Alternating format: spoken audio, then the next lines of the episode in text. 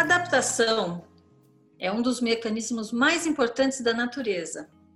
Está presente em todos os seres vivos, em todos os sistemas. Sem ela, a vida se torna difícil e às vezes impossível.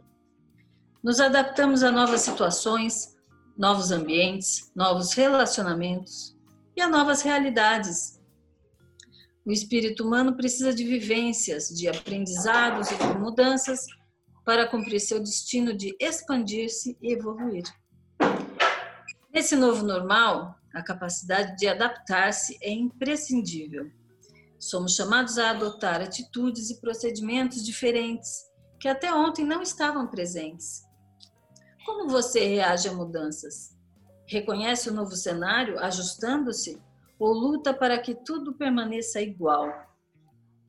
Flui como a água ou emperra o mecanismo como areia? Se você prefere o segundo grupo, tem uma má notícia para lhe dar. Sua estratégia não vai dar certo. Sem algum grau de adaptabilidade, você se desajusta e pode ser excluído do movimento natural das coisas. Você prefere amoldar-se a novas circunstâncias ou fazer alterações no ambiente para que ele se ajuste a você? Às vezes é necessário, sim, promover mudanças no ambiente, mas em grande parte das vezes as mudanças têm que ser feitas dentro de você. Eu sou Adriana Juste, autora de joias, e junto com a Tânia Lino, também autora de joias, e a Cláudia Daê, escritora e publicitária, vamos falar sobre adaptação e outros assuntos nesse novo episódio do nosso podcast Ouro, Prata e Batom. E convidamos hoje o Tiago Moreira, professor de orivesaria e agora youtuber. O Tiago começou na orivesaria no ano 2000, com 14 anos de idade. Era ajudante em um pequeno ateliê em São Paulo, onde ficou mais de seis anos, quando já tinha uma certa autonomia e dominava algumas técnicas. Em 2007, foi trabalhar numa fundição e começou a aprender o processo de escala da joia.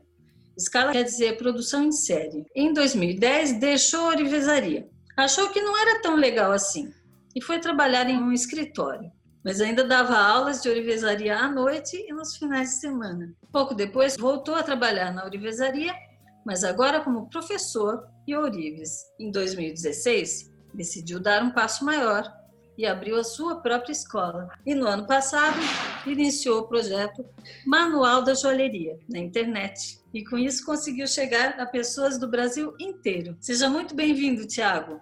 Conta mais dessa trajetória para gente. Obrigado, Adriana, pelo convite. Obrigado, Cláudia. Obrigado, Tânia. Eu fiquei muito feliz porque ainda sou menino ainda nesse processo da joalheria, mas eu gosto muito de compartilhar um pouco que sei. Quando eu digo pouco é porque a gente aprende todo dia e por mais que a gente aprende, sempre vai faltar alguma coisa que a gente não sabe. Então, importante compartilhar e aprender com os outros também. Então, fiquei muito feliz. Vamos lá, vamos iniciar então. Que bom. Seja bem-vindo. Obrigado, Cláudia. A Cláudia é uma querida, eu fiz uma, uma live com ela um tempo atrás, a gente bateu um papo sobre o livro, foi uhum. muito bacana. E deu para a gente se conhecer um, algumas vezes, né, Cláudia? Conversar sim, algumas vezes, sim. muito bacana. Nos vimos pessoalmente, foi muito bom. E Tiago, seja muito bem-vindo. É Obrigado, prazer Tânia. ter você aqui com a gente. Fiquei muito feliz também pelo convite e legal você também estar nesse projeto, tá? Parabéns. Vamos lá. Tiago, com 20 anos você já tinha experiência em oribesaria e queria ganhar o mundo. Como é essa sensação de querer ganhar o mundo? O que, que você imaginava? Eu, eu trabalhava há seis anos com uma, uma pessoa, ela também chama Cláudia, né? Cláudia Seber, no caso, e ela foi quem me ensinou toda a base ali da joalheria, ou boa parte das coisas que sei hoje.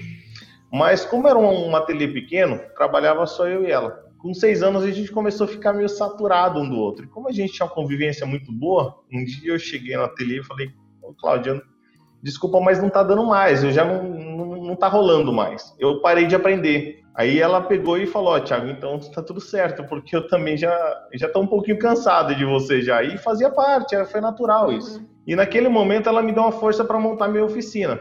Só que com 20 anos eu era totalmente maturo. E eu montei uma oficina e claro que não deu certo, porque eu não tinha experiência como, né, com negócio, né? Eu era ainda um aprendiz de orivesaria. Eu achava que já ia dominar o mundo, né? Mas na verdade não, eu estava só no começo do processo.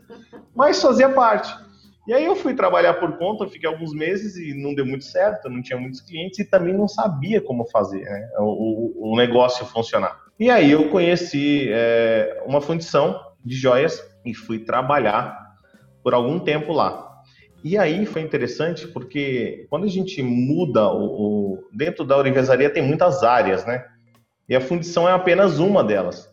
Eu estava acostumado a fazer tudo sempre à mão, peça por peça. E aí a gente vai para um processo de escala, a gente vê o mundo é, a parte da, da orivesaria. E eu percebi que era, era parecido com o que eu fazia, mas eu tinha que ter cuidado com alguns processos que a gente tem na fundição, como preparar o molde. As peças são feitas de formas diferentes, na verdade, né? Você tem que pensar na peça pronta antes de confeccionar ela em todos os passos. E aí eu cresci muito nesse processo, porque eu comecei a conhecer o passo a passo da fundição. Eu percebi que ali eu também eu, eu, eu tinha um eu, tenho, né? Eu gosto muito de pessoas, gosto muito de gente, gosto de conversar.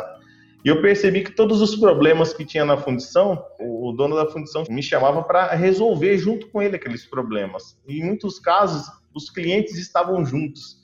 E em algumas situações, os clientes já nem queriam mais o trabalho e eu tentava contornar e resolver aquilo lá. E eu percebi que eu, eu era bom nisso, em resolver problemas e lidar com pessoas. E aí foi passando o tempo, é, entrou aquela crise entre 2008 e 2010, né?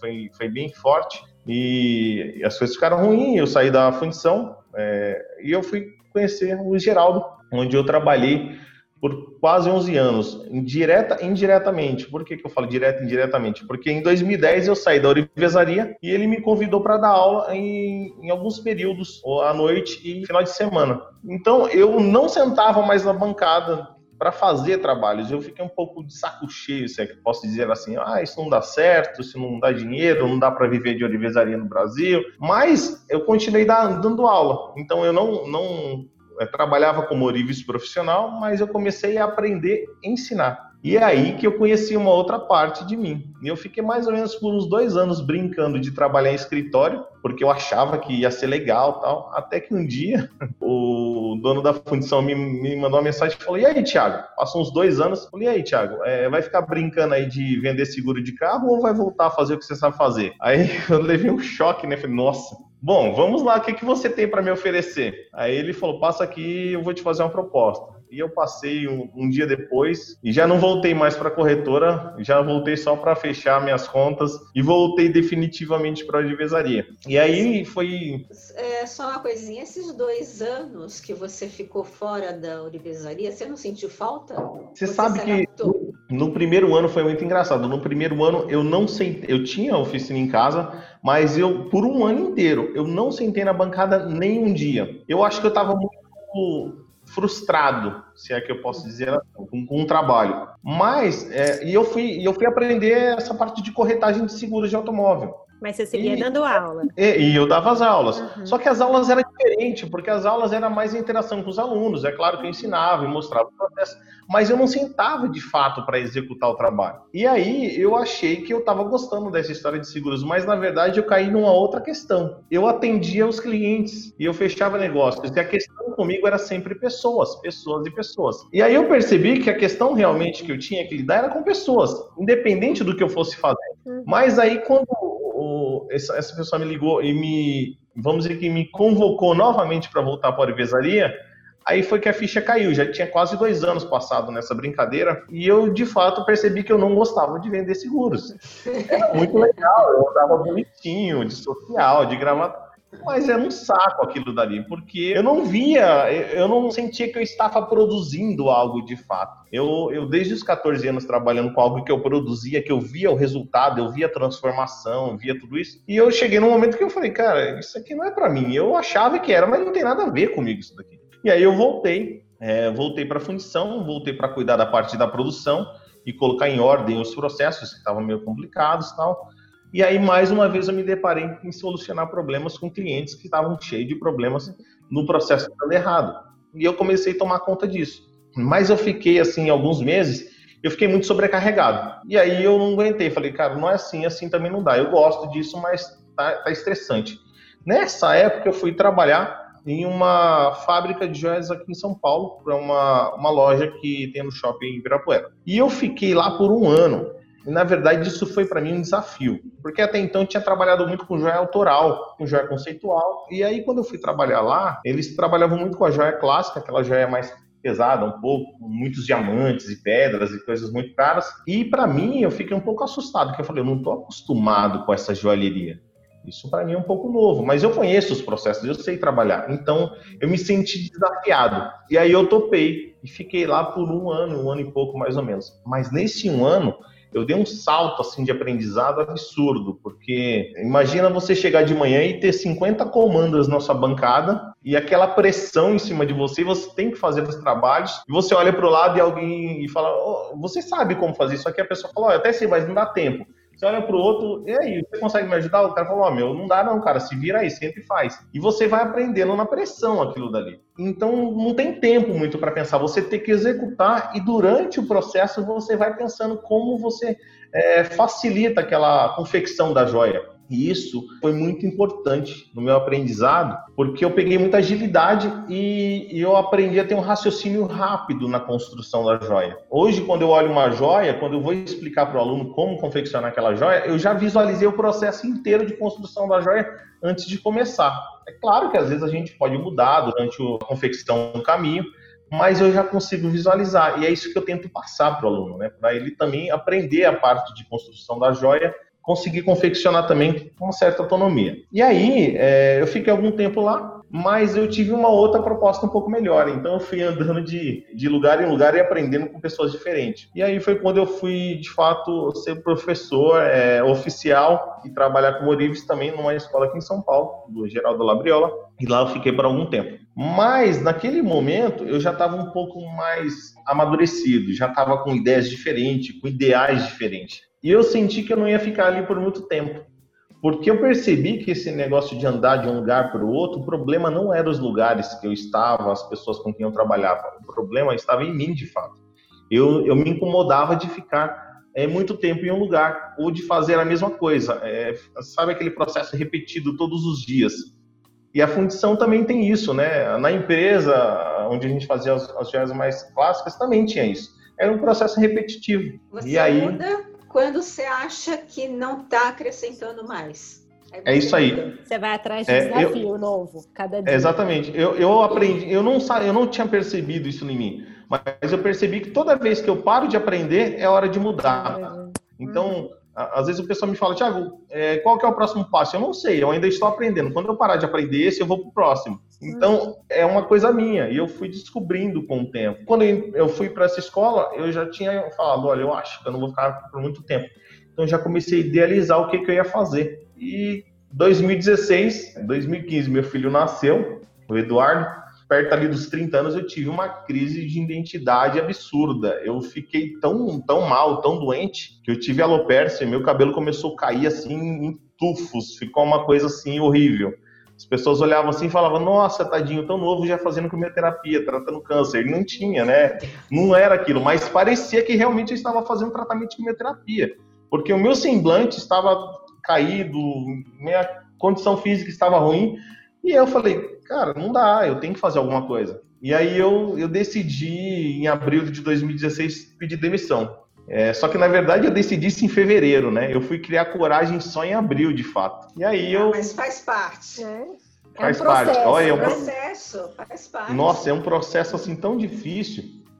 Mas aí eu consegui é, trabalhar a minha cabeça e eu pedi demissão. E aí eu comecei a melhorar a questão física, psicológica, meu cabelo voltou a crescer sozinho, não fiz nenhum tratamento mirabolante. E aí eu não sabia o que, eu ia fazer, né? Falei, vou montar minha oficina e vou começar a trabalhar. E eu já tinha alguns clientes, muitos anos trabalhando, conhecia muita gente, prestava serviço para um monte de gente, vários designers. Eu fazia é, confecção de, de peças para alguns orives, para outros designers também. Então eu já tinha meus clientes, eu já estava numa fase diferente. E aí eu comecei e em pouco tempo alguns alunos é, começaram a me ligar, Tiago, e aí onde você está? Porque de fato eu não falei para ninguém onde eu estava. Eu não sabia nem o que ia fazer, na verdade. Eu ia trabalhar em casa. E aí eu consegui uma, uma pequena sala no Campo Belo, que é ainda onde eu estou hoje. E aí os alunos começaram a me procurar, Tiago, você está onde? Eu falei, ah, eu estou trabalhando ali no Campo Belo tal. E, ah, eu quero te visitar. E aí começou a vir gente, começou a vir gente. Gente, eu vou ter que dar aula. As pessoas estavam atrás de mim para dar aula, porque elas gostavam do meu jeito e tal. E aí eu fiquei, Thiago, fiquei. Mas quando você começou a dar aula, porque você criou, pelo jeito você criou é, vários alunos e o teu dom de dar aula teve uma repercussão que eles foram atrás de você. Mas quando você começou a dar aula e, e, e montou uma escola, né? Já era uma escola quando você dava aula é, à noite, não era uma escola? Sim, eu, eu, dava, eu dava aula lá no ateliê do Geraldo, tá? Uhum. Isso foi, isso começou mais ou menos em 2010. Eu acho que um pouquinho antes, talvez. Mas a gente oficializou essa história de dar aulas em 2010. Um dia ele chegou em mim e falou: Tiago, eu, é, eu, estou pensando em montar umas turmas a mais aqui, só que eu queria ter um professor. Você topa dar aula? Eu falei: Meu, mas eu nunca fiz isso. Ele falou assim: Você sabe ensinar o que você sabe? Eu falei: Eu posso tentar. Para mim, eu posso tentar. Eu sou, Olha eu sou vamos dizer que eu sou bem né? corajoso nesse aspecto. E aí começou com um aluno no sábado de manhã e passando três meses a gente estava com sete alunos. Uhum. Aí ele falou: vou abrir mais turmas à noite. E aí começavam as turmas com um, dois alunos, daqui a pouco as turmas estavam cheias. Quando eu saí de lá, de fato, eu já estava com mais ou menos umas quatro turmas, todas elas completas de alunos. E eu tinha uma ligação muito forte com os alunos. E, e sabe o que é muito louco nisso tudo? Porque eu adorava trabalhar lá. Gosto muito deles. Geraldo e Amargo, respeito muito eles, tenho contato com eles até hoje. E, mas assim, a questão não era o ambiente, não eram as pessoas, não era o que eu estava fazendo, o problema estava em mim mesmo. Eu sentia que eu precisava dar um passo maior. Então eu comecei é, a, eu aprendi a dar aula lá, aprendi vendo como ele fazia. Aí eu fui criando a minha didática, né?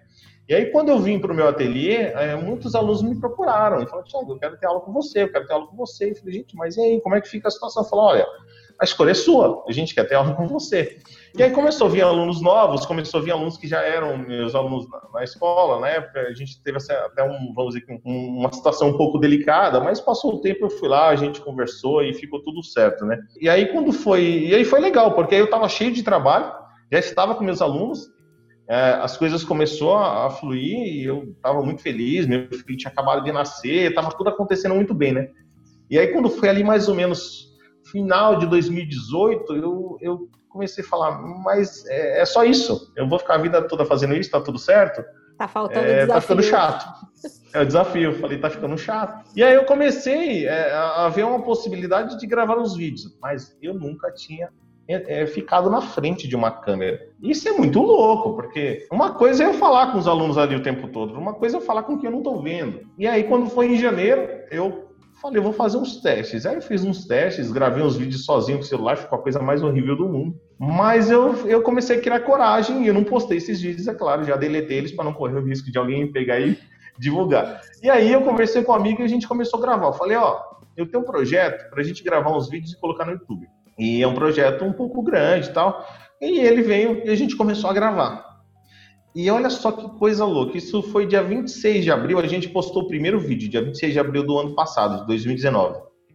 A gente postou o primeiro vídeo no YouTube. E eu não falei para ninguém que eu estava postando o vídeo. Eu postei o vídeo de apresentação e postei um segundo vídeo que era falando dos alicates da orivesaria. Duas horas que o vídeo estava no ar, 50 pessoas começaram a seguir e já tinha mais de 200 visualizações. Eu falei, Pedro, esse povo é doido. Ninguém me conhece, o povo está me seguindo. Eu não avisei nem para os meus alunos, não avisei nem para minha mãe, não avisei para ninguém. Eram pessoas que eu nunca tinha visto na vida. E elas começaram a seguir, porque elas ouviram falando que eu vou ensinar um negócio que eu ainda nem sei se eu vou conseguir fazer os vídeos. E aí foi muito Acha louco. Que, porque... que elas seguiram por, porque, porque estavam procurando, de fato, ensinamento sobre, sobre, sobre Sobre a universaria. Eu, exatamente. Eles procuraram e acharam você. E, e, foi assim, eu subi o vídeo e fiquei olhando assim, uh, fiquei na tela assim por uma hora assim parado, porque nem eu estava acreditando naquilo dali ainda. E as pessoas começaram a assistir e mandar mensagem na hora, eu falei, gente, o YouTube está distribuindo meu vídeo, as pessoas estão assistindo. Eu não acreditava, eu falei, cara, não é possível isso. Eu ainda não falei para ninguém, mas assim, coisa de dois dias, tinha mais ou menos umas 100 pessoas seguindo, E aí começou, aí demorou um pouquinho mais, eu comecei a falar para algumas pessoas, mas aí eu, eu fiquei animado para fazer aquilo. E aí eu percebi que a maior parte das pessoas que estavam seguindo ali, fazendo os comentários, querendo tirar dúvida e aprender coisa diferente, eram pessoas que estavam longe das grandes cidades. A gente tem hoje basicamente São Paulo, Rio, Minas Gerais também tem algumas escolas, mas é mais ou menos São Paulo e Rio, né? Que tem as, a, a, maior quantidade de escolas de, de orivesaria. E aí eu falei, olha só, isso é mais, é, vamos dizer, as pessoas são mais carentes do que eu imaginava sobre o assunto. E não tinha tantos ainda, tem alguns canais, algumas pessoas que eu respeito muito, tenho, tenho contato e tenho amizade com eles, que é o Ângelo, que tem um canal Orives Rock já há mais de 10 anos, tem um blog muito legal.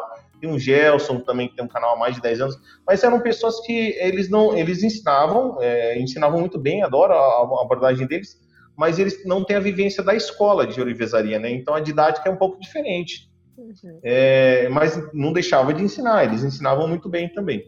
E aí eu percebi que eu tenho um jeito próprio de falar. É, às vezes até um pouco popular, vamos dizer assim, né? Mas eu percebi que as pessoas entendiam a linguagem. E isso começou, de fato, a atrair algumas pessoas. E eu comecei a ter uma, uma frequência nas postagens, fazer mais vídeos, e fui aumentando esse processo. E no começo, eu, eu confesso, eu falava assim: será que alguém consegue aprender isso assistindo vídeo? Porque eu ficava assim, meu, não é possível que as pessoas vão aprender isso de verdade. Até que um dia eu, eu acordei, tinha algumas mensagens que eu recebi as notificações dos comentários, e aí o cara falou: Thiago, me fala seu Instagram que eu quero mandar um, uma foto de uma peça que eu fiz assistindo seu vídeo. Aí eu falei, não, o cara é maluco, mas tá bom, passei Instagram ele me mandou a foto na hora que ele mandou. Eu falei, cara, ele fez mesmo. Eu não acredito. Eu falei para ele, mas como é que você fez? Ele foi contando, filho, do jeito que você falou, para fazer assim. Olha só que louco, o cara fez o um negócio exatamente do jeito que eu expliquei. É claro que isso eu acho que é 50% do processo online, né? Quem fala e quem ensina é 50%, mas quem senta para fazer tem que fazer o 100% do 50% do total. Então, a pessoa tem que se dedicar de fato. A gente tem algumas deficiências do online que eu acredito que isso vai ser suprido ao longo do tempo. A pandemia já mostrou isso pra gente, ela já provou que isso é possível. Eu acho que a gente em algum momento vai chegar nesse ponto também. Mas aí o canal começou a crescer. E aí eu comecei a convidar algumas pessoas, convidei a Cláudia, convidei uh, o Carlos também, o Cornejo, convidei outras pessoas. E foi muito legal, porque a gente começou a falar de assuntos diferentes. As pessoas, Tiago, fala de outra coisa. Aí a gente ia lá, procurava outras pessoas. Parece que eu já estou fazendo isso há 10 anos, mas na verdade tem pouco mais de um ano. Eu estou fazendo isso desde abril do ano passado. É muito recente ainda. Então tomou uma proporção que eu não imaginava. Eu até falava assim pro Pedro, que trabalha aqui comigo fazendo as filmagens, né? Pedro, quando a gente bater 100 inscritos no canal, a gente vai pra churrascaria comemorar. A gente já passou de 5 mil inscritos e ainda não levei ele pra churrascaria. Tá devendo aí, então, hein? Tô devendo a churrascaria pro Pedro. Mas eu não tinha ideia, de fato. Eu achava que 100 pessoas ia ser o máximo que ia ter e tava tudo certo. E eu já tava muito feliz. Porque eu dar aula para 5 pessoas e de repente ter 100 pessoas me ouvindo, era uma coisa dez vezes maior do que eu tinha, né? Vou te dar um panorama de quem assiste, tá? Eu te seguia, por isso hum. que eu uhum. cheguei no canal também. E, e o que acontece para mim? Eu acho que você simplifica muito a forma da pessoa fazer.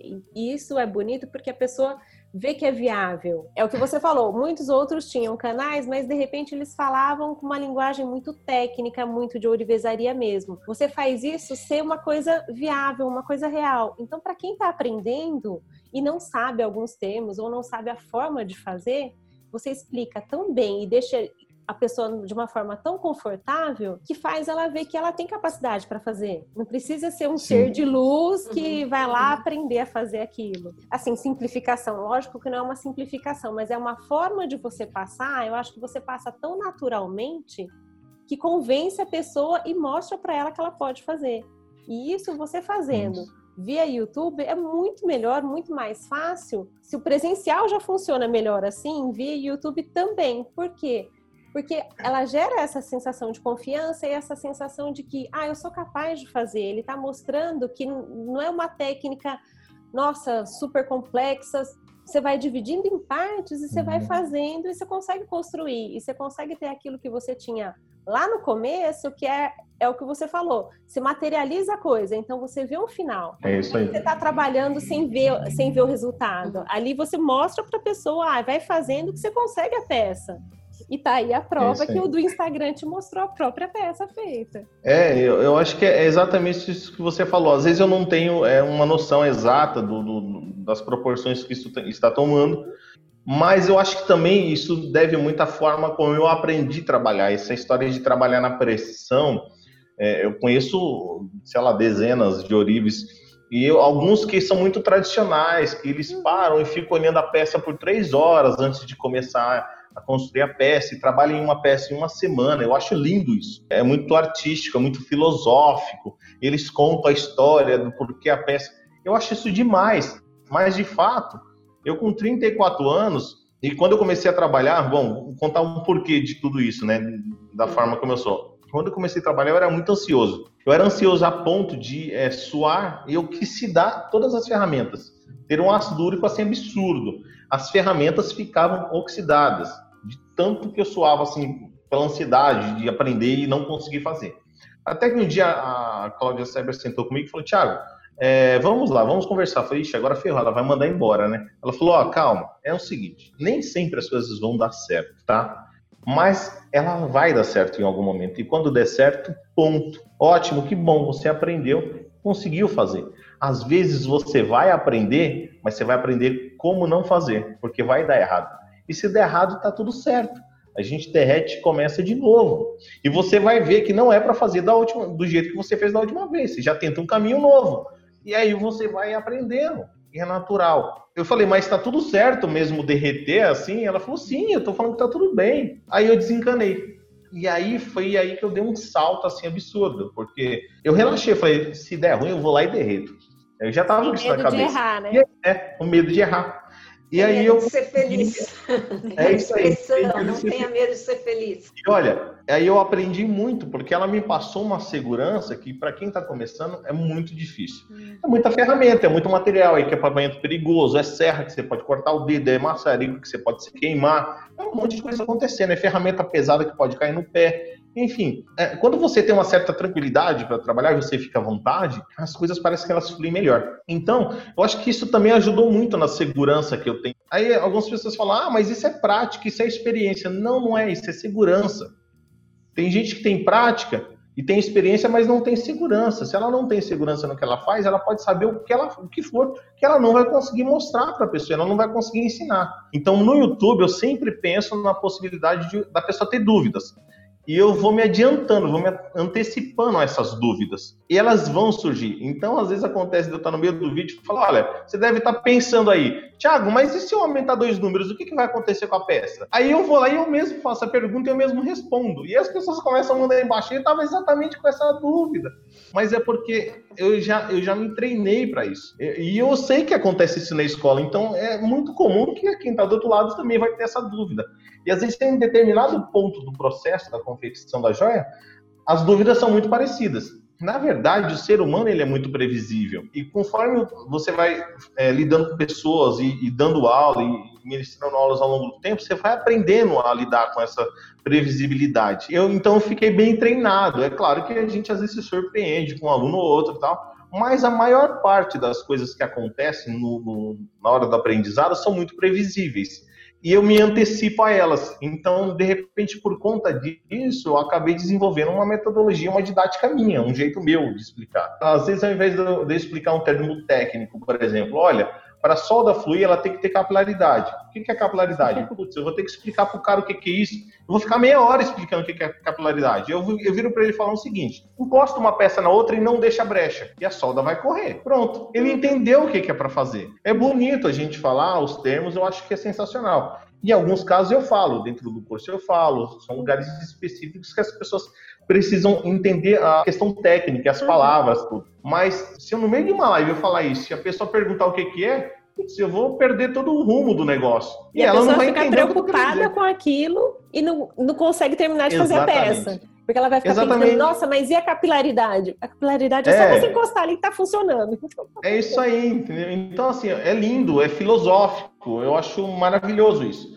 Mas não é o meu perfil. O meu perfil é assim, sabe aquele filme Close, com que o cara fica com o controle na mão, próximo, próximo? Uhum. Eu sou um pouco assim também. Eu sei que eu sou acelerado, é o meu jeito. Mas eu tento manter a calma na hora que eu tô ensinando e dar o máximo de clareza possível para as pessoas. E é um engraçado que eu sou uma pessoa muito impaciente na minha vida. Só que dando aula eu tenho muita paciência. Eu explico a mesma coisa por 20, 30, 40 vezes se precisar para a mesma pessoa.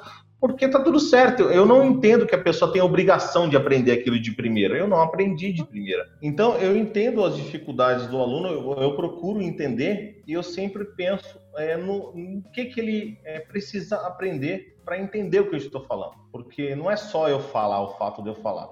Tem muita gente que fala e, e consegue ensinar de várias formas. Mas é, pela experiência que eu tive, a vivência que eu tive como Orives, essa história da praticidade, de, de não dar muita volta para chegar em um determinado resultado, isso se tornou uma coisa comum para mim. Às vezes eu tomo cuidado, porque alguns alunos falam, Tiago, mas você faz com muita facilidade.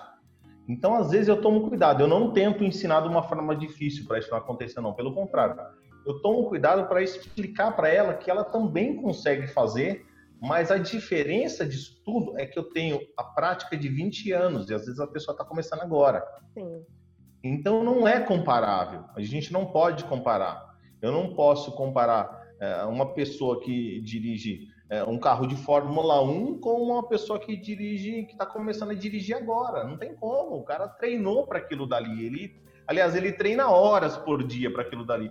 Inclusive, se você pegar um taxista e botar para dirigir um carro de Fórmula 1, ele não vai conseguir dirigir, porque ele não está treinado para aquilo dali. Então, o nosso trabalho, de fato, também é desse jeito. Então, quem começou agora, é ela ter que entender que existe um processo para que ela consiga desenvolver até, inclusive, a memória, a memória muscular, até a memória dos movimentos da mão, do braço, tem tudo isso. Não é só também a questão didática, a forma como a pessoa explica, tem a questão cognitiva, a forma como ela entende, como ela vê o negócio de fato. Não é só como eu mostro exatamente. Mas eu, eu... Você acha que esse teu entendimento que ele tem, ele vai ter dificuldades, que ele não vai pegar de primeira, tudo isso que você está falando agora é, um, é, uma qualidade de adaptação sua a uma situação, a situação do, do ensino? Você sabe o que, que eu acho? Por exemplo, eu sou aprendiz de músico. Eu comecei um tempo aprendendo teclado, já toco há alguns anos, mas eu não, eu não quis virar profissional porque nunca foi meu intuito. E aí eu resolvi aprender um outro instrumento. E eu resolvi aprender um outro instrumento há dois anos atrás. E aí eu já tinha essa mentalidade, mas quando eu comecei a aprender um outro instrumento, eu falei, cara, será que os meus alunos têm essa mesma dificuldade que eu estou tendo? Porque eu começava a prestar atenção na forma como as pessoas explicavam as coisas. Uhum. E é, é, por isso que eu falei essa história da filosofia. Para qual princípio você quer aprender isso? Tiago, você quer aprender música para quê? Você quer ser um músico profissional? Ou você quer tocar por hobby, sei lá, tocar na igreja aos finais de semana? Qual que é o seu intuito com isso? Cara, eu quero ser profissional. Então é o seguinte, você vai ter que se dedicar oito horas por dia nessa parada aí, cara. Você vai ter que estudar e o caminho do estudo é diferente. Aí eu falei, opa, não, não quero ser profissional, esquece. Eu falei besteira. Eu quero tocar por hobby. Opa, então tá bom. Então a gente tem mais tempo para você aprender e praticar. Você não precisa acelerar tanto esse processo. Isso pode ser uma coisa mais prazerosa para você. Então, com os alunos aqui funciona mais ou menos assim. Qual que é o seu intuito? Você quer aprender, você quer ser um profissional da orivesaria? Ou você quer aprender por hobby, você quer fazer uma terapia, ter uma distração. Por quê? Tem duas formas como eu abordo aqui meus alunos na, na forma de ensinar. Eu tenho uma metodologia que eu desenvolvi aqui no ateliê e eu ensino determinados exercícios com grau de dificuldade crescente, tá?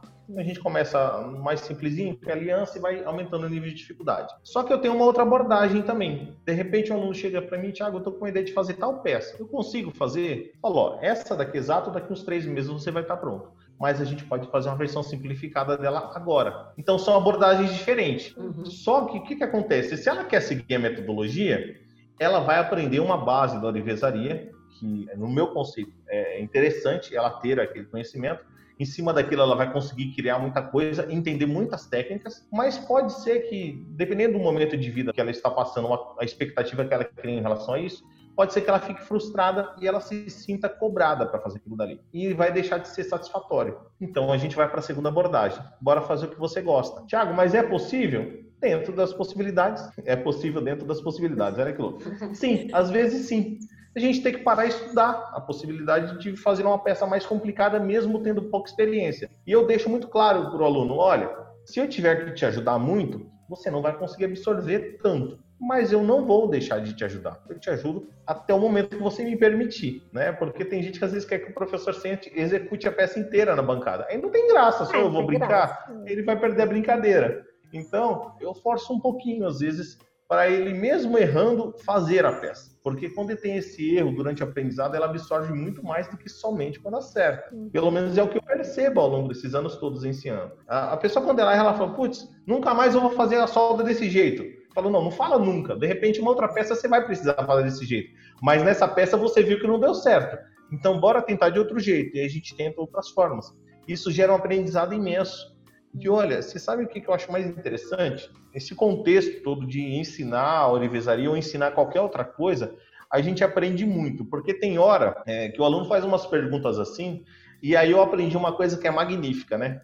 É, o aluno faz uma pergunta de coisa que eu não sei e eu viro para ele e falo, olha, isso eu não sei. E ele olha assim para mim, como assim você não sabe? Eu falo, não, eu não sei. Eu preciso aprender isso também. Aí, ao ver de muitas pessoas, elas podem falar, ah, mas o Thiago não domina tudo.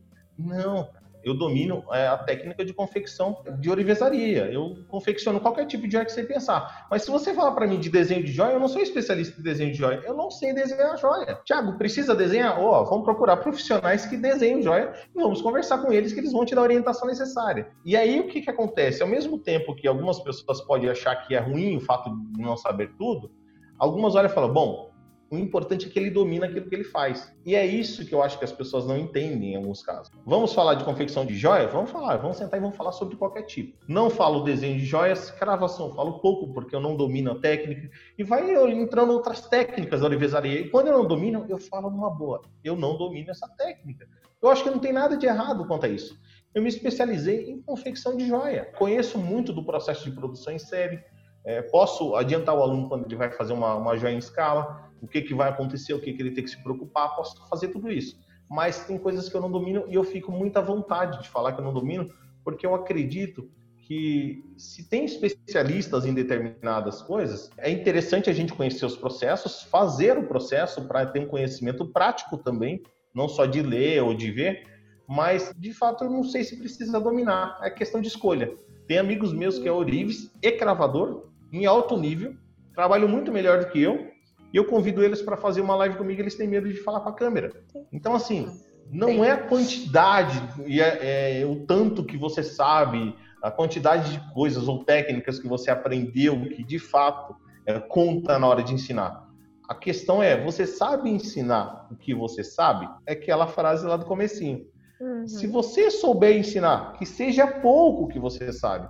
Para quem não sabe nada é muita coisa. Aí eu fui entendendo ao longo desse tempo o quanto eu sabia e eu nem imaginava. O quanto eu é, tinha aprendido e eu nem imaginava que tinha aprendido tudo isso. Mas aí eu me deparo toda hora em coisas que eu falo, olha, isso aqui eu preciso melhorar. Eu ainda sou ruim nesse ponto.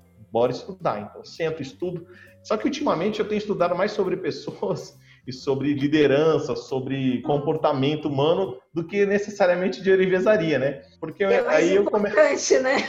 Exatamente. É mais importante. É, eu pensei que eu fosse fazer isso, mas eu, eu comecei a ficar muito curioso, porque eu tenho o poder de atrair pessoas com perfil determinado, assim, um perfil específico, né? E aí eu achava que isso era só no presencial. E só que no online também. A mesma coisa. Cara, eu acho que o problema é comigo, não é possível eu tenho que estudar pessoas, eu tenho que entender sobre pessoas. Eu acho que isso é normal. E às vezes e, não é um problema, é uma solução, hein?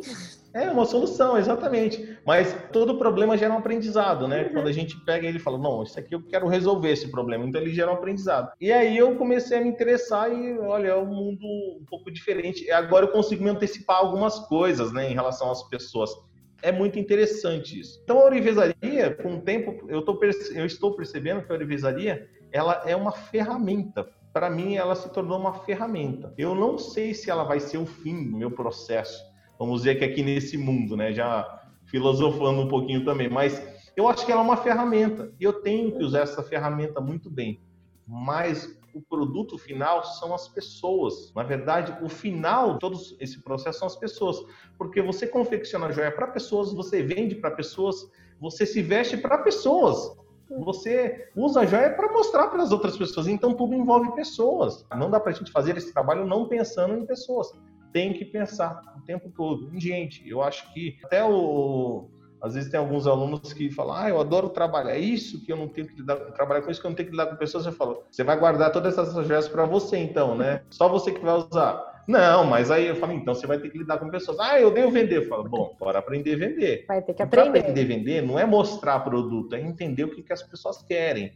É aprender o comportamento das pessoas, por que, que elas compram determinada coisa. Olha só, tá vendo como é que o, o rumo da conversa vai? Eu achava que era só orivesaria a questão, e não é só orivesaria tem muita coisa envolvida. Dos quatro anos para cá, eu, eu acho que eu, eu mudei muito a minha mentalidade. E a, a, principal coisa que eu aprendi nesse tempo é não, não pense que você não pode mudar de opinião o tempo todo. Tem gente que fala, não, eu tenho essa opinião, eu bato nela até o fim, eu aprendi desse jeito, eu não mudo a forma de fazer, eu só faço se for assim. Eu tinha isso, eu mudei. Agora eu mudo o tempo todo. Então eu mudo de opinião, mudo a forma de fazer, aprendo uma forma nova, é, desconstruo muita coisa. A gente tem muita crença, né? Tanto de aprendizado quanto de lidar com pessoas e, gente, eu estou começando a desconstruir muito isso, porque eu acho importante a gente entender o fundamento, por que, que a gente age dessa forma, por que, que as pessoas agem dessa forma. E aí eu percebi nos últimos meses, é, logo quando eu, eu desenvolvi o curso, comecei a ter os alunos, do online, eu percebi que muita gente tem bloqueios, bloqueios muito grandes de aprendizado. E aí eu fui entender por que, que as pessoas tinham esse bloqueio. E muitas dessas coisas, elas vêm da infância. Às vezes ela foi bloqueada pelos pais, pelos professores, por amigos. E aí eu, eu me deparo com pessoas que já está, sei lá, com 40, 50, já tem alunos de 70 anos no curso online, olha só. E pessoas que às vezes falam assim, olha, eu jamais, Thiago, pensei que eu ia aprender uma profissão dessa com 70 anos. Pô, 70 não é nada. Eu acho que é muito jovem. Se a pessoa tiver com a cabeça em bloqueio, ela vai longe. Eu acho que não é problema a idade. Mas aquele bloqueio que ela tinha de, de achar que não podia fazer nada porque ela já tinha 70 anos, ela começou a ver que era possível. E aí eu começo a receber os primeiros depoimentos dos alunos, né? E aí eu, às vezes eu pego assim, eu fico até emocionado, às vezes em casa eu recebo depoimento, falo, ele falou, o que, que foi, o que está acontecendo? A minha esposa falando, ela falou, dá uma olhada aqui, assiste o vídeo que mandaram. E aí eu vejo que é possível a gente alcançar mais pessoas. E todo mundo pode fazer, todo mundo tem capacidade. Eu queria saber uma coisa, assim, é, quando as pessoas, porque a gente está falando, você está falando muito de pessoas, né? Então, pensando nos alunos, pensando nesse processo de aprendizado, quando, assim, dá para contar alguma historinha para gente? Um aluno, dois alunos, sei lá, quando alguém te surpreendeu? Você sabe que isso acontece com uma certa frequência, né? Eu tenho um aluno, vou contar uma história mais recente, que está mais fresco agora na minha cabeça, está na minha memória. Estava conversando com um aluno hoje, o Matheus, ele é lá de Minas Gerais. Ele comprou, ele entrou para a turma de julho e ele trabalha com joias lá em Minas, ele vende joias, mas ele não sabia confeccionar e ele terceirizava esse trabalho. E aí, por algum motivo, meu vídeo apareceu para ele, começou a assistir e ele ficou interessado e entrou pro curso e já está aprendendo, já está montando a oficina dele, desenvolvendo. Aí hoje ele mandou uma mensagem para mim falando: Thiago, é, aqui assistindo suas aulas, cara, e eu tô, eu tô muito feliz, porque eu achei que eu fosse ficar a vida inteira dependendo de outros profissionais, porque eu jamais ia conseguir ir para algum lugar e fazer isso, porque minha vida é muito corrida, eu não tenho tempo. E, no, e ó, ele ainda falou assim para mim: eu já ofereci é, valores altos para esses profissionais poderem me ensinar e eles se recusaram a ensinar. Eles não, não quiseram me ensinar de forma nenhuma. Então eu achava que isso não ia ser possível nunca. E aí eu entrei para o curso online, comecei a estudar e eu ainda assim achava que eu não ia aprender. Porque eu falei, ah, mas não é possível, eu não vou conseguir aprender isso vendo vídeo. E eu tô aqui, cara, a minha oficina tá pronta, eu já comecei a fazer as aulas, e olha só as coisas que eu tô fazendo. Ele começou a mandar foto, e, e isso tudo vai reforçando, né? Isso tudo, eu, por que, que eu fico surpreso com isso?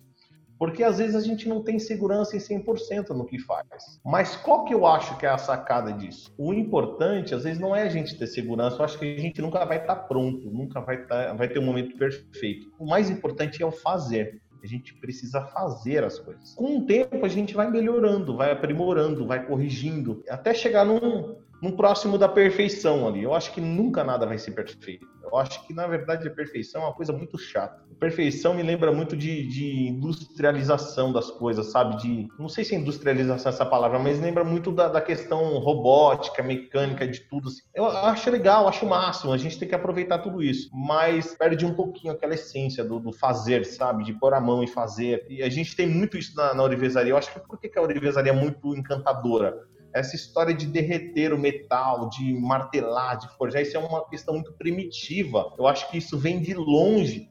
E quando a gente faz esses, esses processos e domina o fogo e bota isso, sei lá, sabe, derreter o metal, quando a gente domina esses processos e conhece e começa a dominar, a gente tem sensações assim muito primitivas. É, eu vejo às vezes na expressão dos alunos assim, principalmente nas primeiras aulas, aquela surpresa, né, aquela sensação assim de euforia, de, de coisa nova, de é, sabe, de realização. Eu percebo que às vezes aquela pessoa não tinha, não sentia isso há muito tempo. E eu ainda fico surpreso quando eu vejo alunos é, com essa, sabe, com essa novidade, com esse frescor de falar, nossa, que legal, cara, eu, eu nunca imaginei fazer isso na minha vida, e olha, eu estou fazendo, olha o resultado, e bota a peça no dedo e fala, ah, que lindo, e fica admirando aquilo. Eu acho isso o máximo. Eu não consigo perder isso. Parece que toda vez que eu vejo isso, a minha surpresa é que eu lembro de quando eu, eu fiz o meu primeiro anel, no primeiro dia que eu fui trabalhar. E o meu encantamento com tudo aquilo era: eu fiz um anel de prata. Você sabe o que é prata? É prata, é um anel de prata. Eu ficava louco com aquilo dali, né? Eu nunca tinha pego numa prata na vida, eu não sabia o que era uma prata. E eu vejo os alunos com essa mesma sensação, e por dentro eu falo, nossa, eu sei exatamente o que ele está sentindo, cara. Eu senti exatamente essa mesma coisa. Eu consigo sentir aquilo tudo de novo. Eu acho que isso me surpreende bastante ainda. Eu achava que ao longo do tempo ia perder isso, mas eu não perdi, não. Eu continuo. É aquela história da paixão, né? Parece que. Uhum é, você está apaixonado ainda pela, pelo aquele trabalho, né, pelo aquele processo, porque toda vez que eu faço parece para mim que é novo. Por mais que eu faça de uma forma mais mecânica, assim, sem prestar tanta atenção em alguns processos quando eu estou trabalhando sozinho, mas eu ainda gosto de ter aquela sensação de ver a peça pronta. E os alunos também têm essa sensação. Então, assim, a gente percebe que é sentimento, né? É uma coisa meio sentimental muito envolvida. Eu não sou muito romântico, assim, com a, com a orivesaria, tá? Eu sou, às vezes, até prático demais. É, talvez seja uma resistência minha. Mas eu vejo que as pessoas, de fato, elas têm essas sensações. E não tem como negar. Você que está do lado, você está vendo a pessoa naquela evolução e aprendendo, você também sente aquilo dali. A não ser que a pessoa seja muito dura, né? Que ela não, não consiga é que ela não tem sensibilidade nenhuma, né? Uhum. Mas se tiver um pouquinho de sensibilidade, ela consegue sentir o que eu estou sentindo. Isso é demais. Para mim, isso é demais. A paixão não acaba, né? Não, não. E assim, um tempo atrás me fizeram pergunta, algumas perguntas assim que, que mexeram muito comigo, né? É, de propósito e essas coisas tudo. Parece um pouco clichê todo mundo falar disso, né? E aí eu comecei a identificar o porquê que eu fazia isso, né? Eu comecei a estudar o que é ter uma identidade. Isso vale também para o conceito de fazer joias, tá? Uhum. É, muita gente fala, ah, Tiago, você tem uma identidade muito forte no que você fala, a forma como você fala, a sua presença na hora de falar. Eu não, eu não vejo nada disso, tá? Eu só tô falando o que as pessoas me dizem mesmo. Mas assim, eu acho que isso tudo vem quando você começa a fazer qualquer trabalho, seja joia, seja, sei lá, um artesanato, vai trabalhar com madeira, seja lá o que for. Tem cinco pontos aí que as pessoas não percebem que tá dentro dela e ela não consegue extrair. Algumas já têm isso natural, tá? Eu percebi há pouco tempo isso. Um dos pontos, é, pra gente entender da nossa identidade, é saber, é, de fato, eu não sou, eu estou. Quando eu ouvi isso, eu fiquei louco. Falei, como assim? Um amigo meu falou assim, Tiago, você não é Orives, você não é professor, você está Orives, você está professor.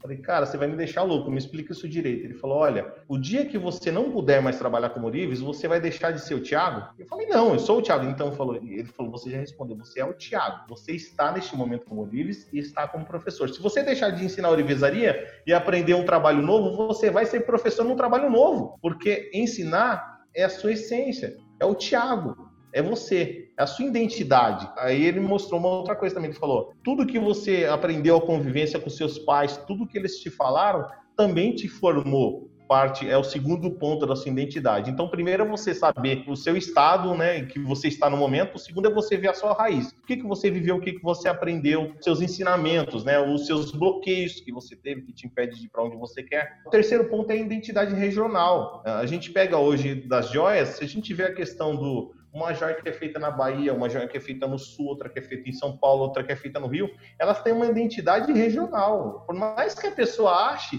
que ela está botando só a identidade dela, mas não é, são coisas que ela vê, que ela convive, e às vezes eu estimulo um pouco os alunos nesse quesito. E aí, vendo e lidando com pessoas do Brasil inteiro, eu recebo mensagens é, de fotos, às vezes de joias que eles estão fazendo, eu falo, olha só que coisa engraçada, eu ensinei um exercício, uma técnica, e cada pessoa que me manda, manda um resultado diferente uhum. pela regionalidade. Ela tem uma identidade regional dela. E aí tem a outra questão: como de fato eu me vejo fazendo aquilo? Aí tem o que eu realmente acho que eu sou, o que eu aprendi quando era criança, o ambiente que eu estou vivendo e como eu me vejo hoje. Hoje, eu me vejo como o Thiago, que vai lá, ensina, faz os vídeos no YouTube, tem os alunos, tem a escola. Mas será que de fato eu sou isso? Às vezes eu recebo as mensagens assim das pessoas falando: Thiago, olha, você não tem ideia do que você está fazendo na minha cabeça. Hum. E, aí, é, aí eu começo a ter um pouquinho de noção do quanto o fato de eu falar e estimular as pessoas a fazer, elas mudam a mentalidade. Até tem um vídeo da, que eu contei minha história lá em dezembro, lá no canal, e é um dos vídeos que tem mais comentários, né? E as pessoas falam, Tiago, é, eu, eu fiquei muito, vamos dizer, muito receoso de postar esse vídeo, com muito receio. Mas assim, eu postei, porque eu falei, eu acho que alguma coisa na minha história deve fazer diferença para as outras pessoas. Então, eu fiz, eu fiz o vídeo, e aí as pessoas vão lá e comentam e falam, Tiago, eu estou passando exatamente por isso. E aí eu volto a falar, não tem, não é só orivesaria, são pessoas, elas, as pessoas são muito previsíveis, elas passam por momentos na vida muito parecidos. E é normal, é claro que tem umas pessoas que têm uma vida muito louca, muito diferente do, da maioria, mas são casos e casos. Eu acho que todo mundo passa por dificuldade, todo mundo passa por transições de pensamento. E eu estou vendo agora um, um crescente é, de pessoas que trabalham em outras profissões, em outras áreas, e estão procurando uma coisa nova. Porque elas, em algum momento, não entenderam a identidade delas. E aí elas estão procurando algo novo. E aí que vem a história, que vem um quinto ponto, né? A história de como eu me vejo hoje, e aí o quinto ponto eu falo, tá bom, aí eu já entendi boa parte disso, aí eu pergunto para esse meu amigo, e agora, o que, que eu faço? Aí ele falou, agora você descobre para que, que você vem nesse mundo, e vai fazer. Só que aí começam as crenças, né? Mas o que, que as pessoas vão falar? Mas o que, que vão achar? E se comentarem, isso não sei o quê. Aí é que vem a maior lição da minha vida. Se eu pensar no que, que as pessoas vão falar, eu estou muito preocupado com o meu ego com o que, que eu vou sentir em relação às pessoas. Mas não é por mim, tem que ser pelas pessoas. E aí eu me desapeguei bastante dessa questão, tanto que eu não ligo para comentário, eu não ligo para dislike, eu não ligo para nada disso. Eu só vou e faço. E é isso que eu acho que é o que me motiva, porque aí quando alguém chega e fala, Tiago, olha, eu recebi uma mensagem esses dias, o rapaz mandou assim, Tiago, eu tenho a sua idade, cara, tô com 34 anos, eu trabalho há 10 anos numa empresa, e eu sempre quis aprender orivesaria, mas agora eu decidi que eu vou fazer, vou fazer. E ele começou, foi lá, montou a oficina dele, trabalhava nas horas vagas, finais de semana, e aí ele mandou uma mensagem e falou, Thiago, eu pedi demissão. falei, cara, você é maluco? Ele falou, eu pedi demissão e tô cheio de trabalho, cara. Você não tem noção do que está acontecendo. Eu tô aqui cheio de trabalho, eu tô gostando, eu consigo trabalhar em casa, eu fico perto do meu filho, tô perto da minha esposa, perto da minha família. E olha, eu até tô ganhando um pouquinho menos, mas vai ser por pouco tempo. Daqui a pouco eu vou conseguir chegar a ganhar mais do que eu ganhava na empresa. Mas isso não importa, cara. Isso não importa. O que importa é que eu saí daquela vida louca que eu tava e eu tô conseguindo ver algum caminho agora. E aí a gente começa a ver, olha, tem um porquê de tudo aí. Até me falaram logo no começo, ah, Thiago, você quer vender curso? Eu falei, cara, curso, não tô nem aí para curso. Até que chegou a pandemia, as pessoas começaram a me pedir, Thiago, pelo amor de Deus, cara, faz alguma coisa. A gente precisa aprender de uma forma mais organizada, cria uma metodologia, desenvolve alguma coisa. Que foi aí em julho que eu lancei, a, abri a primeira turma do curso Manual da Joalheria, que é uma outra história. Mas enfim, e, eu, e às vezes o pessoal manda mensagem, Tiago, você acha que eu devo entrar nesse curso? Eu falo, não. Aí, mas por que, Tiago, você não quer vender? Eu falo, não, cara, vender é consequência, você não está entendendo nada. Eu quero que você aprenda. Qual que é o seu propósito com isso? Qual que é a sua ideia? Você está pensando o quê? O que, que você espera? Qual é a sua expectativa em relação a isso? Aí a pessoa me conta, eu falo, bom, não é, não é isso que eu, que eu ensino. É, você está atrás de outra coisa. Você não vai encontrar isso na joalheria, na orivesaria. Você vai encontrar outro lugar, cara. Você está querendo outra coisa. Às vezes a pessoa fala, não, quero ganhar muito dinheiro, quero não sei o que. Eu falo, não, cara, você está atrás de dinheiro. Aqui não é questão de dinheiro. O dinheiro é consequência do projeto, é consequência do processo. Se você quer dinheiro, você tem que trabalhar com investimento, com outras coisas. Vai, vai atrás de dinheiro. Orivesaria é outra história. O dinheiro vai vir, você vai ganhar. Conheço muita gente que vive da, da joalheria, vive da, da orivesaria, cria as, as suas próprias joias, vende suas próprias joias e vive muito bem disso. Mas isso é um processo, é, é um, não é uma coisa que tem que ser imediatista, que tem que ser, olha, eu quero começar porque eu tenho que viver disso. Não. Vamos devagar. Vamos entender primeiro se você gosta disso, o quanto você está disposto a se dedicar para aprender esse trabalho, é, é, quantas horas por dia você tem disponível para isso, porque você fala, é, é, tanto que no meu projeto eu falo assim, você quer aprender cinco anos de orivesaria em um ano? Eu te ensino. Só que você vai ter que sentar no mínimo quatro horas por dia para estudar e treinar. Uhum. Aí você fala, Thiago, como assim? Fala, olha, é, manda uma pessoa ir para uma cidade lá no Nordeste, lá no Ceará, e só dá para ela o endereço. E tira da mão dela o celular e tira um GPS e fala, se vira, vai lá e acha esse endereço para mim. Ela vai chegar? Ela vai chegar. Só que ela pode ser que ela demore uns 10 dias para encontrar esse endereço. Agora, entrega na mão da pessoa o mapa e o GPS e fala para ela: olha, esse aqui é o caminho que você tem que correr. Você vai sair de tal dia desse lugar, vai chegar em tal dia no outro lugar. Você tem que sair tal hora e chegar em tal hora. O pessoal vai chegar muito mais rápido. Então, na verdade, isso tudo é um, é um GPS, né? um guia que a gente fala. até por isso o nome manual, né? Porque alguns alunos falam, cara, eu entro e reviso a mesma aula várias vezes porque eu preciso ir lá e consultar, porque às vezes eu não, não consigo absorver tudo de uma vez. Eu falo, lógico que você não vai absorver de uma vez. Então, então acho que é isso, é uma questão de, de saber, de entender o, o que, que as pessoas querem, né? E, e você fazer o possível para para compreender o momento de vida de cada um. Eu entendi o meu momento de vida e foi difícil para mim fazer a minha transição. Então eu entendo que todo mundo, ou a maioria das pessoas, vai passar por este momento também em alguma situação da vida dela. E eu tô aqui para ajudar. E se a Orivesaria é uma boa ferramenta para isso, então bora fazer joia, bora fazer terapia, fazer um hobby, virar disso uma profissão, fazer alguma coisa. Mas isso é uma excelente ferramenta. Eu acho que é muito válido a gente usar essa ferramenta, né? Ela é muito importante, ela vai dar um norte para quem está sem norte. Se de repente a pessoa testar também não gostar, tá tudo certo. Não tem nada de errado. A pessoa não é obrigada a gostar de tudo, né? Mas o importante é ela tentar, ela aprender. E uma coisa que eu vejo nos alunos aqui é o seguinte: quando ela vê aquilo acontecendo, quando ela vê o negócio ficar pronto, é, eu não sei se existe esse termo, mas assim, quando você vê, não tem como desver. Você viu acontecendo. É impossível alguém falar para você que você não consegue fazer, porque você fez. Não tem como você alguém virar e falar: você não vai conseguir. Não tem, você fez, você viu acontecer na sua frente. Aquela prata que estava em pedaço, em bolinha, materializou e virou uma joia. E aquilo está na sua frente. E as pessoas vão virar para você e vão falar: não foi você que fez, você virou lá no, no moldezinho. Não, elas não vão acreditar, é porque, na verdade, você precisa acreditar primeiro em você. Quando a pessoa acredita nela, é, não tem nada que segura. Há uns anos atrás, eu brincando com um amigo, eu falei assim para ele: eu acho que daqui uns anos eu vou ser a maior escola de joalheria do Brasil. Aí ele virou assim para mim falando, ah, lá vem o Thiago, mais uma. Falei, cara, você tá achando que é presencial, né? Lógico, você vai ter que ter escola grande com alunos. Eu falei, não é, cara, olha o tamanho dessa internet. Ela nem é explorada, as pessoas nem conhecem. Você não tá vendo nada, eu tô vendo coisas que você não tá vendo ainda. E aí ele, aí ele começou a entender. O maior não é o presencial às vezes o maior é aquele que consegue alcançar mais pessoas. E o maior é aquele que consegue transformar mais ou dar mais caminhos para pessoas diferentes. Eu acho que essa é a história. E o maior não é de falar, ah, eu sou grande, eu sou melhor, eu sou maior. Não, não é isso. O maior é aquele que consegue alcançar o maior nível de transformação na vida das pessoas. Parece muito filosófico isso, né? Mas se eu não tivesse vendo isso acontecer, eu de fato também não acreditaria, né? E eu tenho visto isso bastante, né? Eu acho que eu falei muito já. Falou o suficiente, falou o que a gente gosta de ouvir. Né? Uhum. Só uma hum. perguntinha. Eu lembro quando eu conversei com você na tua escola, você me contou de uma pessoa que chegou lá com depressão, fez uma aula e ficou bem. Você já teve outras situações assim?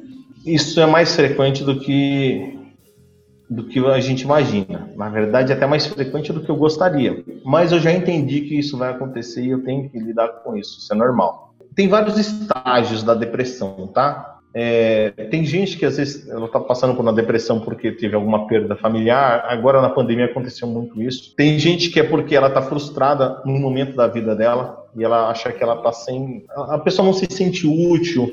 É, tem gente que teve algum trauma passado também, aquilo criou um bloqueio imenso nela e ela não consegue sair daquela situação. Então tem que entender o estágio. Qual é o estágio? A depressão é o passado, a ansiedade é o futuro eu tenho que trazer a pessoa para o presente. Uhum, Me fizeram a seguinte pergunta um tempo atrás: Tiago, o que, que você faria se você voltasse 10 anos atrás? Se você pudesse voltar alguns anos atrás? Você voltaria para que ano? Eu falei assim: eu voltaria para agora, porque eu não posso fazer nada no que aconteceu. Por mais que eu imagine que eu faria diferente, eu não posso fazer. Mas agora eu posso fazer. Então eu nem penso em voltar para o passado. Esquece, cara, eu não tenho que fazer. Então eu tento trazer a pessoa para o presente. E o que, que é o presente? O presente é, é, é você mostrar para a pessoa o que, que você quer a partir de agora. Porque hum. assim, de fato, eu não posso fazer nada do que aconteceu com você. Às vezes eu tenho alunos que chegam mais cedo aqui da aula para a gente bater papo, conversar e para mim tá tudo certo. Eu gosto muito disso.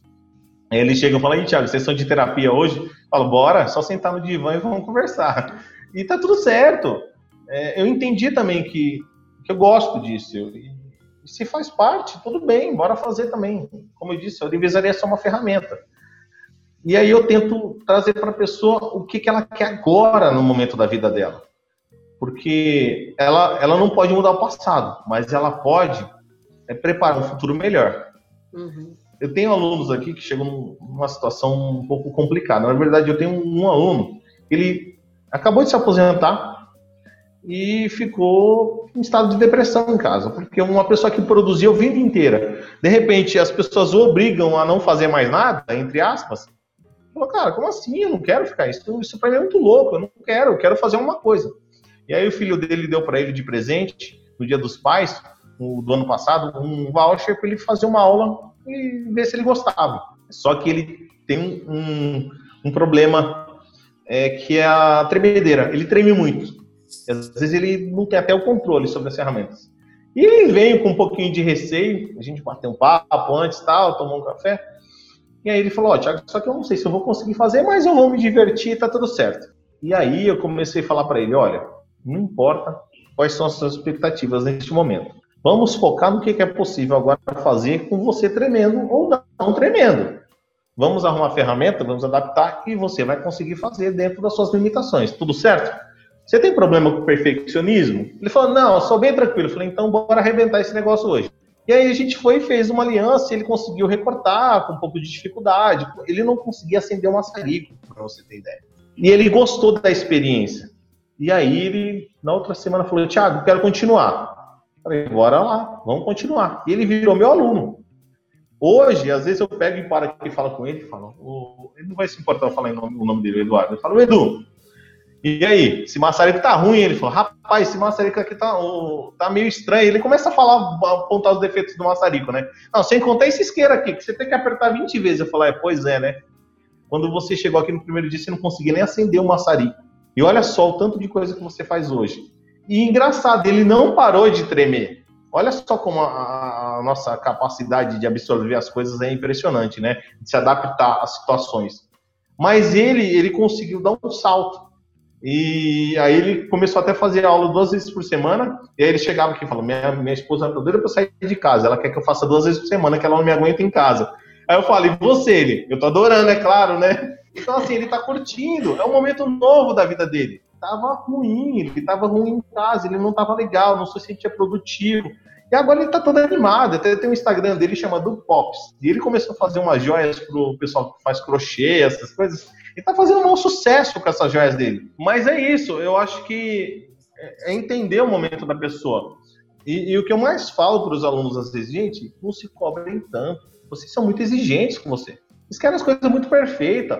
A vida não é perfeita, a vida perfeita não existe. A vida perfeita é o momento que a gente está vivendo. Aproveita, curte, não se estressa porque a solda não está correndo. Cara, relaxa, a solda não corre, ela não quer, ela tem vontade própria. Os metais têm vontade própria, as, as pedras têm vida, a joalheria tem vida, ela quer e tem joia que quer ficar do jeito dela, então tá tudo certo. E as pessoas, algumas pessoas conseguem relaxar e mudar um pouco essa, essa atitude, né, comportamento. É, agora, de fato, isso é uma coisa que eu atraio bastante. É, pessoas que às vezes têm depressão, têm algum problema, e tá tudo certo para mim. Eu, eu gosto de conversar com pessoas, eu gosto de entender e ajudá-las de alguma forma. E se quiser contar, vamos sentar e vamos conversar, vamos bater um papo. E aí é engraçado que eu achava que no online ia acontecer isso, né? E aí eu começo a conversar com alguns alunos, e aí eles começam a contar a situação que eles estão passando ali. Eu falei, cara, olha que louco isso. Eu não tinha ideia que ia acontecer isso no online. Isso é, é meu propósito, tá tudo certo, eu entendo, eu aceito. E vamos lá.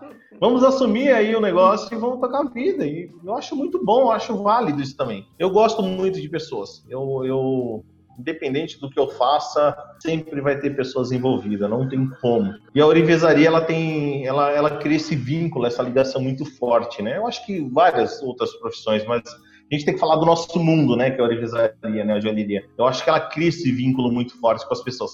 E o sensacional da internet é ter essa possibilidade. Cada um que está aqui está num lugar diferente. E olha que louco isso. Quando eu comecei a trabalhar, é, alguns profissionais falavam assim, Thiago, se eu fosse você, não aprenderia esse trabalho não, cara, porque daqui uns 10 anos não vai nem existir Orives mais, isso aqui vai acabar, cara. E aí eu ficava assim, como é possível isso não existir? Porque comecei a aprender isso agora, eu tô curtindo esse negócio e daqui a pouco vai acabar. E inconscientemente eu botei dentro de mim alguma coisa que falava: se depender de mim, isso não vai acabar. Nunca. E aí é muito engraçado quando eu começo a, trabalhar, a ensinar e mostrar a, a, forma como eu faço, executo as joias, e ensinar de fato, eu penso sempre nisso. Se depender de mim, isso nunca vai acabar. E, e no comecinho lá dos vídeos, um rapaz mandou um, uma mensagem para mim. Ô, Thiago, você é louco, cara, ficar ensinando isso tudo para os outros na internet de graça? Você vai ferrar a profissão, vai ter um monte de orives no mundo. Eu falei para ele, é tudo que eu mais quero, ter um monte de orives no mundo. Falava, pode perguntar para qualquer designer aí se ele tem problema com orives, que ele vai te falar que tem problema com orives. Se ele conhece vários orives, ele vai falar, conheço. E os bons, ele vai falar, cara, tá difícil. Então, se depender de mim, vai ter muito orives no Brasil, e muito orives bom e vai ser cada vez mais. E essa profissão não vai morrer. Um outro momento, tem um amigo meu gravador que vem aqui na minha oficina e o Eduardo, desde pequenininho, ele vem na oficina. Às vezes fica algumas horas aqui comigo e às vezes eu até posto lá no Instagram os videozinhos dele criança ou aqui na oficina. E é muito legal, né? E aí, o Eduardo devia ter uns dois aninhos e estava brincando com um martelinho de madeira e um tribulé de madeira. E aí meu amigo chegou e virou para ele assim: Ô Eduardo, larga isso para lá, menino. Você tem que estudar para ser alguém na vida. Esse negócio dá futuro, não. Aí eu, eu com a minha postura é, nada delicada, virei para ele e falei: olha, vamos lá, para tudo, tá? Se você não conseguiu atingir os seus objetivos com o seu trabalho, é uma pena, eu lamento muito. Mas tudo que eu estou fazendo na minha vida depende do meu trabalho. E se ele quiser ser Orives, o professor de joalheria, não importa o que ele vai querer ser. Ele só tem uma condição para isso: que ele seja muito melhor que eu senão eu não aceito. Agora, você vir falar, bloquear meu filho falar que isso não é bom para ele, se não foi bom para você, o problema é só seu. Vai cuidar do seu problema. Mas o meu filho ele tem a opção de querer ou não. E é muito engraçado que às vezes ele pega, agora que eu já estou no momento dos vídeos, né? Às vezes ele pega o celular, um celularzinho velho que a gente deixou para ele assistir os desenhos, às vezes, e ele bota lá o celularzinho e ele fica gravando lá como se estivesse ensinando. Então, eu falo, olha só que louco isso, né? É, eu não sei se vocês já viram alguma vez, mas eu boto, eu boto lá nos status, lá no Instagram, e ele, ele é engraçado que eu falo assim, ele presta tanta atenção que ele fica, um dia ele chegou para mim, eu estava fazendo, gravando um videozinho aqui com o celular deitado, e ele, agora ele já está com 5 anos, então ele já entende mais, ele já mexe nas coisas e tal. Mas ele chegou e falou, pai, por que você está usando o celular deitado? Porque ele sempre viu usando o celular em pé, né? Eu falei, é porque deitado é para colocar no YouTube. Em pé é para pôr no Instagram. Ele falou, mas o que é o YouTube? Eu falei, o YouTube é onde você assiste o desenho. Aí ele falou, e esse outro aí? Eu falei, aí eu fui lá e mostrei para ele. Ele falou, ah, tá, e ficou quieto. Daí uns dias, a Thierry, a minha esposa, pega o celular e fala, dá uma olhada no celular, um vídeo que estava gravando no celular dele. Ele com o celular deitado. Aí eu, falei, olha só como presta atenção, né? Presta é muito mais gente, que a gente imagina. E vai repetir. Muito mais. Você vai ver que ele vai dando vai aula repetindo. mesmo. Vai. vai. É, e eu, falo, eu falei, isso é sensacional. Às vezes algumas pessoas me mandam mensagem, Thiago, eu posso divulgar seus vídeos? Eu posso postar o vídeo aqui? Eu falei, cara, só me marcar e postar, tá tudo certo. Eu acho que não tem problema. Eu acho que é, conhecimento não é uma coisa que as pessoas acham que conhecimento é um, virou um produto, né? É, eu detenho conhecimento e eu cobro por isso e se não me pagar eu não dou de jeito nenhum. Não entenderam nada ainda. Na verdade, não entenderam nada. Eu posso fazer uma aula por dia no YouTube e ainda assim, quem quiser vai comprar o curso. Por quê? Porque são abordagens diferentes. O YouTube, essa semana eu falo de, de uma aliança de prata, semana que vem eu estou falando de uma peça de cera. São coisas aleatórias, eu não consigo ter uma organização, uma sequência lá. O curso não, o curso é uma metodologia preparada para quem não sabe nada, tem uma organização. Então, assim, não importa o quanto eu ensine gratuitamente, não importa o quanto eu, eu, possa me doar para isso, sempre vai ter coisa para ensinar e sempre vai ter coisa para alguém aprender. Eu acho que isso não tem fim, na verdade. Às vezes eu, alguns alunos perguntam, Tiago, de onde que vem tanta ideia? Eu falei, eu não sei. Aí, eu, esses dias eu ouvindo, eu lendo algumas coisas, né, e, o autor falava assim, é que independente do que a gente faça, a, a, o fazer tem que ser como um rio, ele tem que fluir. E você tem algumas coisas para fazer com o rio. Você pode fazer uma barreira e, e acumular aquela quantidade de água ali. Ou você pode é, deixar fluir. E dependendo da forma como você canaliza esse fluir da água, né, você pode fazer com que ela transborde para outros lugares onde o rio não passa. Eu falei, cara, que louco isso. O que, que isso tem a ver comigo, né? Que tudo eu fico procurando alguma referência, né? Uma ligação. Esse é muito de mim. Aí eu falei, olha só que legal. Tem muita gente segurando informação, segurando conhecimento e represando isso. Para quê? se ele não tem uma usina hidrelétrica que vai transformar isso em uma energia positiva. O pessoal está acumulando só para ela, não tem serventia nenhuma. Não está deixando fluir. Cara, em vez de deixar de, de acumular, deixa fluir e canaliza para onde não chega. E é o que eu estou fazendo na internet. Eu estou deixando fluir e vai canalizando para outros lugares, para outras pessoas que não me conhecem, outras pessoas que não conheciam a orivesaria. Tem muita gente nova que nunca viu isso, não sabia que ainda era feita à mão, achava que já era tudo feito à máquina. Então, as pessoas não têm ideia. Então, é canalizar, é deixar fluir. E, ó, vira lá para a nascente do rio e fala para ela: para de dar água. Eu duvido ela te obedecer. Não tem como parar. O rio é isso. Vai fluir, não tem como parar. É a essência da nascente. É, sai água o tempo todo, não para, não esgota. É claro que o ambiente em volta da nascente tem que estar preparado para aquilo. Sim. Então, eu estou no ambiente preparado, eu vivo isso todo dia, eu falo disso todo dia, então meu ambiente está preparado. Agora, não tem como não fluir, vai fluir, só tem que canalizar da forma correta, entendeu? Que ótimo, Thiago! Maravilha! Maravilha mesmo. Olha, eu quero, quero agradecer muito a sua presença aqui com a gente. Foi uma conversa muito boa. Agora a Cláudia e a Tânia vão se despedir. Obrigado, Adriana, pelo convite. Fiquei muito feliz apesar de falar bastante, mas eu acho que faz parte também do, do, processo, né? Claro. Foi um prazer estar com você, Thiago, poder compartilhar, porque eu acho que é o, o seu intuito de vida é um pouco esse, compartilhar suas experiências, criar esses relacionamentos, né? E, e poder ajudar pessoas, que isso eu acho incrível. E foi muito bom estar com você, muito bom te ouvir. Obrigado, Tânia. Foi bom também, muito feliz. Foi ótimo, Thiago é muita coisa para a gente conhecer, né? É a história é. da vida, né? Para fazer é coisas que não sabe aonde vão, né? Eles vão vão percorrendo caminhos, né? Você tem o rio e esse rio vai indo para lugares é que a gente nem imagina que são. É isso aí. É isso aí. Quem, quem sabe não sai um livro daqui a um tempo, né, Cláudia? Eu vou me inspirar em você. É. Não sei. Claro, quem sabe. Tá bom. Já é uma Gente, ideia, uma outra proposta. É verdade. Muito obrigado pelo convite e tenha novas oportunidades, né? Ou mais oportunidades para que a gente possa bater papos iguais a esse, tá bom? Mas é que eu possa falar menos. Eu não sei se é possível.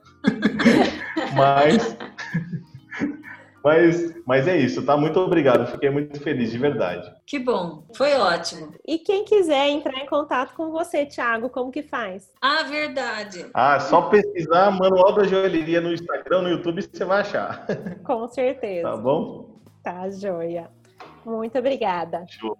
Meninas, obrigado. Tá? Foi muito legal. E você, ouvinte, se tiver sugestões, dúvidas, comentários, por favor, entre em contato. Nosso e-mail é batompodcast.gmail.com ou então por direct no Instagram. Nossa página Ouro, Prata e Batom. Até a próxima. Tchau!